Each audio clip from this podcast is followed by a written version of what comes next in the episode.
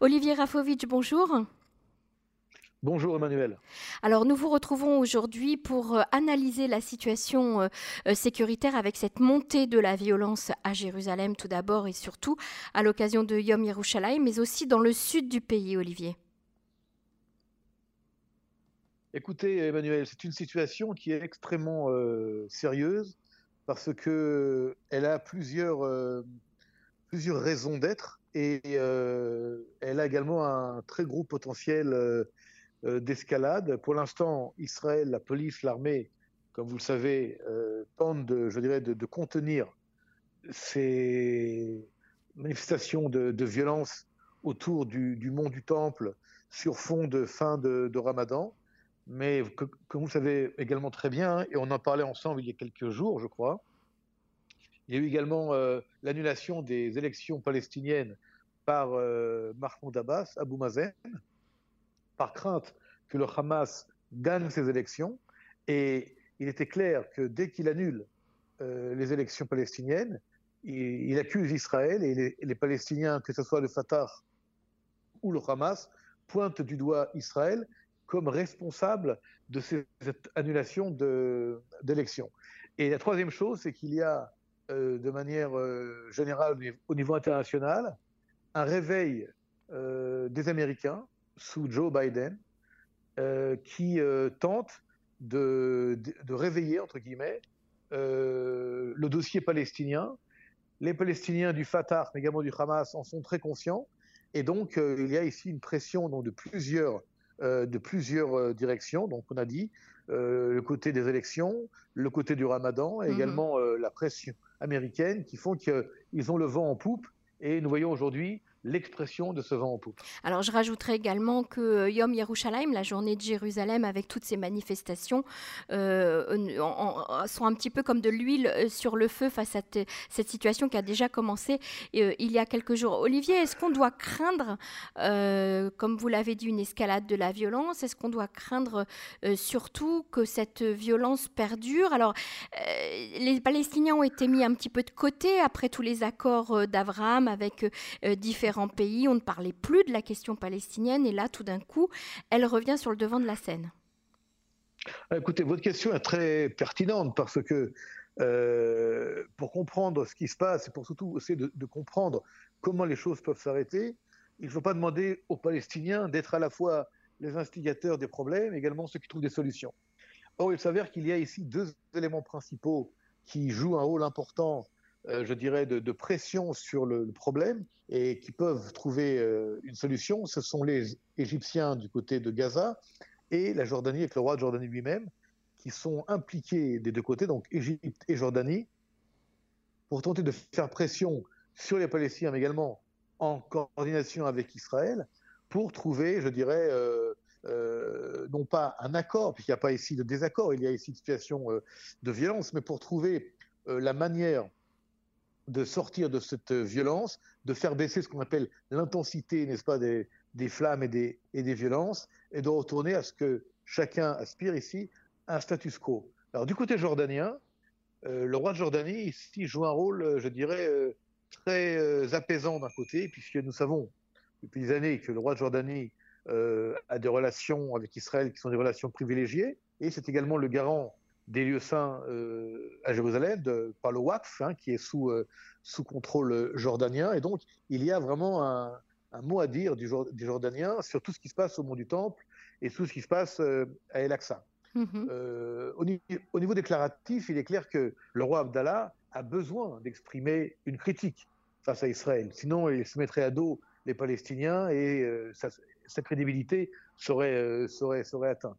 Donc, il est en train de jouer d'un côté pour calmer les esprits et également de travailler en sous-marin et puis aussi d'exprimer un soutien, en tout cas un désaccord profond avec Israël.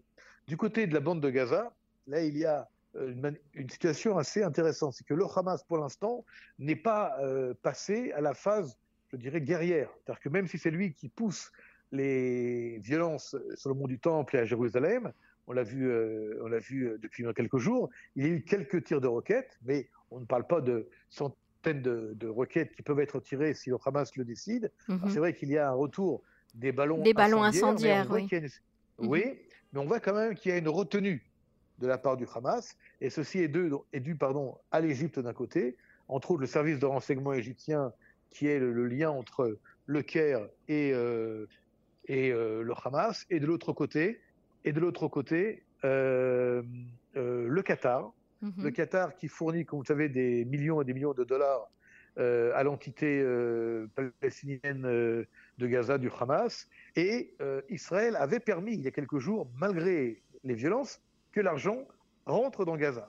Donc encore une fois, tout cela réuni fait que on voit du côté israélien, si vous voulez, des, leviers pour essayer de faire pression pour faire baisser l'intensité de la violence. Du côté des Palestiniens, même s'il y a beaucoup euh, de violence, hein, on, l'a vu encore ce matin, et comme cette tentative de, lynchage d'un jeune euh, Israélien conducteur euh, à la porte des lions. Un conducteur qui aurait perdu le contrôle euh, de sa voiture et qui a euh, bousculé, euh, qui, a, qui a carrément. ah oui, non, mais il a été attaqué, il a été attaqué à coups de pierre, des oui. jets de pierre et, mhm. pierre et des, et, du, et des gaz. Enfin, c'est ce qu'il raconte.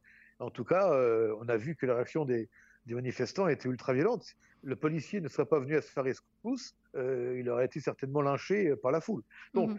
un état général d'ultra-violence avec une ultra-médiatisation. Savoir qu'il y a maintenant euh, des centaines de, journalistes, de, de, caméramens, de, photographes. il y a des, condamnations euh, internationales de toutes parts. Hein.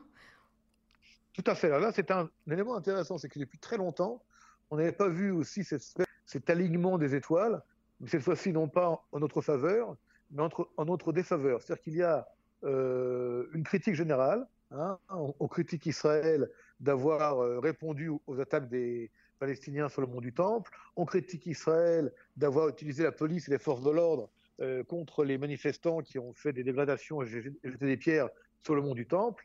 On, ne, comprend pas, on n'accepte pas la décision juridique de Jarrah si la justice le décide ainsi de l'expulsion de 28 familles qui sont là-bas illégalement, et peu importe euh, si elles sont palestiniennes ou si elles sont juives, il y a ici un, état de droit qu'il faut, respecter. Et ce qui est intéressant, euh, Emmanuel, pour reprendre votre point sur la critique internationale, c'est qu'il y a une critique très précise euh, de M. Sullivan, qui est le conseiller à la sécurité nationale de Joe Biden, qui a une position très claire contre Israël. Et d'ailleurs, ce matin, le, président, le président euh, euh, de la commission de la défense, euh, Monsieur Ben Shabbat, s'en est presque pris à Monsieur Sullivan, pour la première fois, je crois, en disant les Américains ne devraient pas se mhm. mêler de ces, de ces choses-là. Oui, ce sont des, des, événements internes à Israël et qui souvent se répètent à l'occasion de la fin du Ramadan ou à l'occasion de, euh, de Yom Yerushalayim. Est-ce que vous pensez... Eh, non, je ne dois pas te poser cette question comme ça. Est-ce que l'instabilité politique et gouvernementale euh, en Israël peut jouer un rôle euh, en ce moment, euh, Olivier? Est-ce qu'on a le sentiment euh, que les Palestiniens profitent de la situation, de cette fragilité du gouvernement pour, pour justement faire entendre leur voix?